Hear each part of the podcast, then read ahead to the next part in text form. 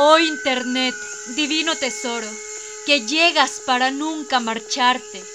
¿Qué haríamos sin ti? Te entrego mis ojos como sacrificio.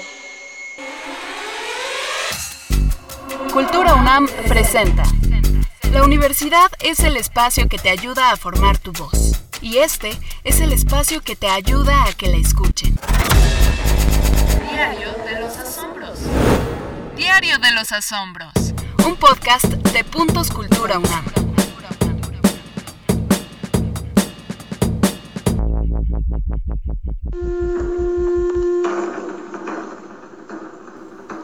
Hola, ¿qué tal? Muchas gracias por acompañarnos en este capítulo de la segunda temporada del Diario de los Asombros de Cultura UNAM.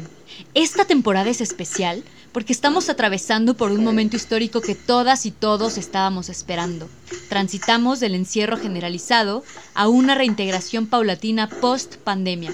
Sin embargo, y a pesar del cambio, el uso de dispositivos y su consecuente conexión a Internet en nuestra vida diaria sin duda llegaron para quedarse. Sí, sí, que nos ayuda a comunicarnos más rápido, que tenemos información al alcance de un clic. En fin, ventajas hay muchas, muchísimas diría yo. Pero en este contacto directo con nuestros dispositivos, como celulares, tablets o computadoras, nuestros ojos son los más afectados. Hoy queremos poner énfasis en sus principales afectaciones, pero sobre todo en qué podemos hacer para reducir lo que se ha denominado como fatiga visual. Quédate y acompáñanos hasta el final de este nuevo capítulo.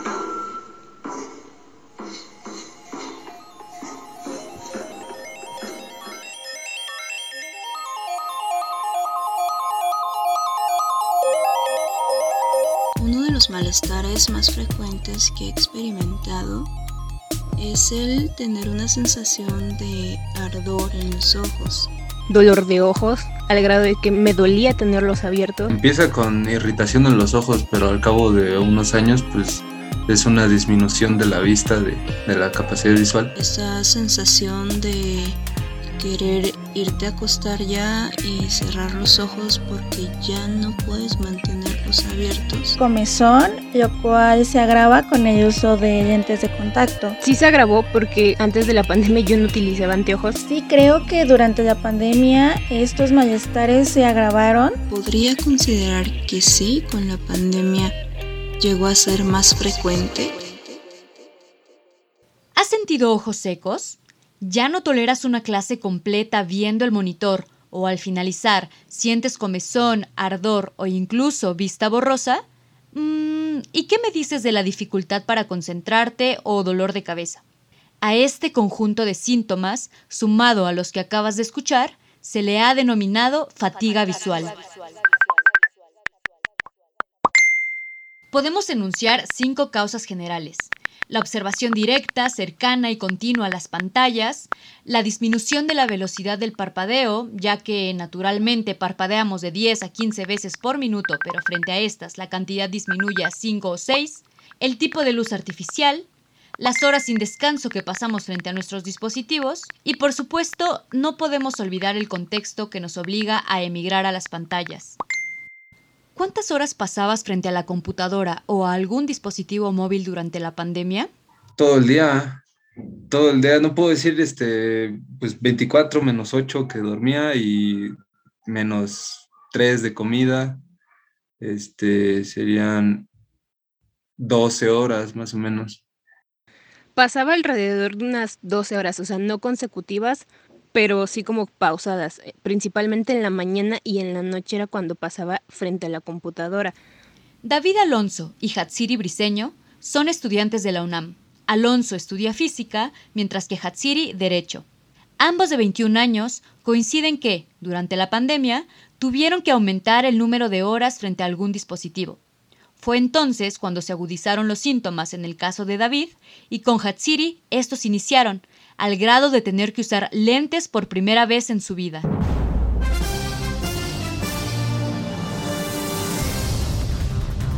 De acuerdo con el informe global sobre el entorno digital 2022 de HotSuite y We Are Social, el tiempo diario dedicado al uso de Internet a nivel mundial fue de 6 horas con 58 minutos en 2021, un aumento de 20 minutos con respecto al 2019, año previo a la pandemia. El país que ocupó la primera posición con 10 horas con 46 minutos fue Sudáfrica, mientras que México ocupó la posición 8, con un promedio de 8 horas con 55 minutos, solo por debajo de Sudáfrica, Filipinas, Brasil, Colombia, Argentina, Malasia y Tailandia, siendo las y los jóvenes el sector que más horas al día estuvo frente a algún dispositivo conectado a Internet. ¿Y tú? ¿Cuántas horas al día pasas frente a tu celular, tablet o computadora?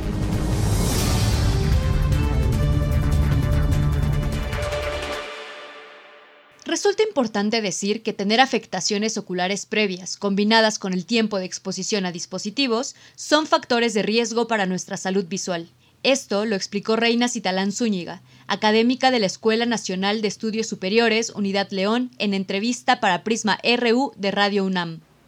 Yo empecé a usar lentes de contacto y de armazón desde los 13 años porque es un problema hereditario y congénito. Toda mi familia usa lentes. La mayoría empezamos a usar lentes de armazón a muy temprana edad, como entre los 6 y 8 años. Sumado a esto, el tiempo que yo puedo decir que estoy en el uso o en contacto de dispositivos móviles sería de aproximadamente 15 horas al día por estos factores ya mencionados el trabajo, los tiempos de ocio, por regular ver series. Daniela Sánchez es una joven analista de redes sociales que, como nos cuenta, además de pasar largas horas en algún dispositivo debido a su trabajo, padece de una afección ocular que la ha orillado a usar lentes desde los 13 años. Esto, en términos mundiales, resulta particularmente grave dado que las afecciones oculares y la deficiencia visual están muy extendidas. De acuerdo al último informe mundial sobre la visión de la Organización Mundial de la Salud, en todo el mundo, por lo menos 2.200 millones de personas padecen deficiencia visual y según las previsiones, la necesidad mundial de atención ocular aumentará notablemente en las próximas décadas.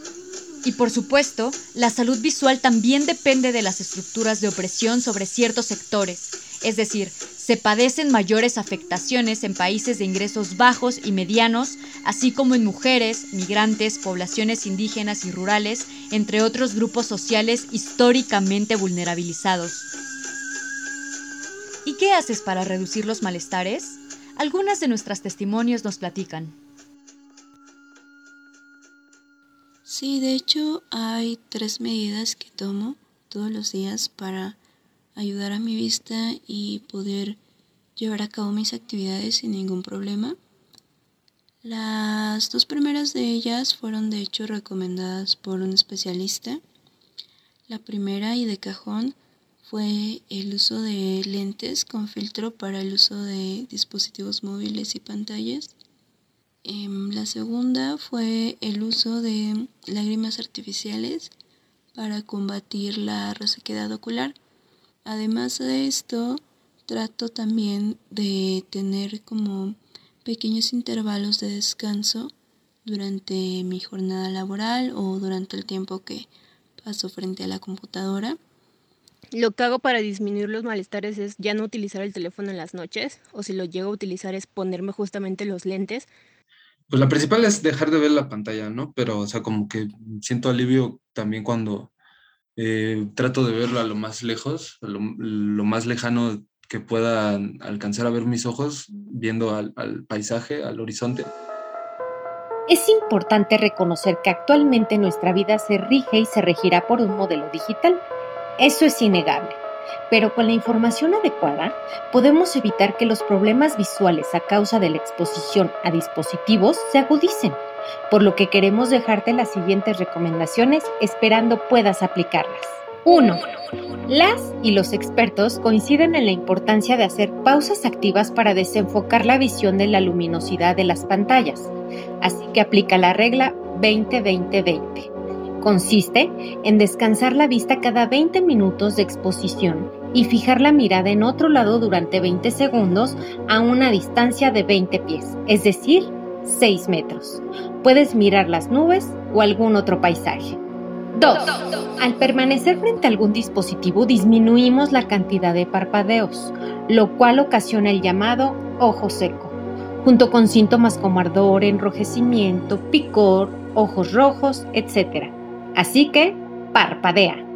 Puedes ayudarte a recordar colocando una nota en tu computadora. Así será mucho más fácil hacerlo conscientemente. 3. Procura no usar tus aparatos por mucho tiempo en la oscuridad. Activa el modo nocturno que traen la mayoría de los dispositivos y revisa periódicamente el brillo y el contraste. Recuerda, tener previamente defectos ópticos como la miopía, hipermetropía o astigmatismo, combinados con el mayor tiempo de exposición, puede afectar severamente la salud visual. Así que te recomendamos visitar al menos una vez al año a tu oftalmóloga u oftalmólogo.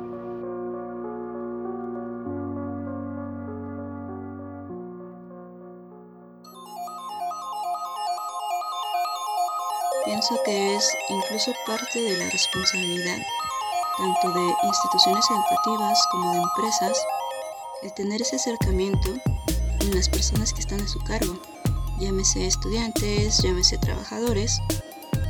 Y creo que una medida muy importante que podrían tomar es el de informar. Yo podría decir que se pueden hacer campañas para poder ver la salud visual y de igual manera intentar que el trabajo no sea 100% computadora. Poner sobre la mesa el tema y explicar qué tipo de malestares pueden estar presentando y qué hacer en esos casos. Y esto ayudaría a concientizar al respecto.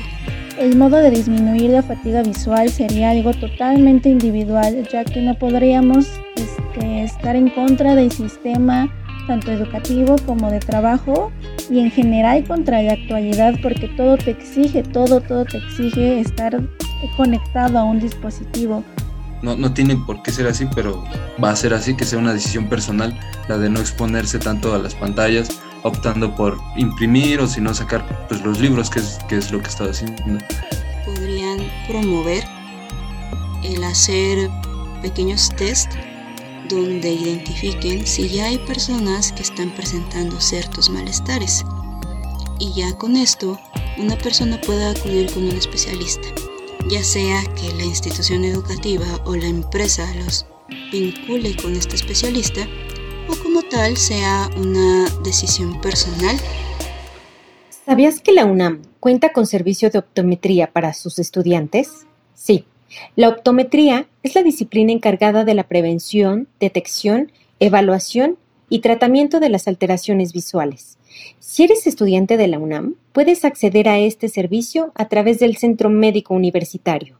Para agendar una cita, asiste al centro ubicado en Ciudad Universitaria sobre el circuito escolar, frente a la Facultad de Arquitectura. Acude al módulo de atención, presenta tu credencial de alumne vigente y elige vía turno y hora de la cita.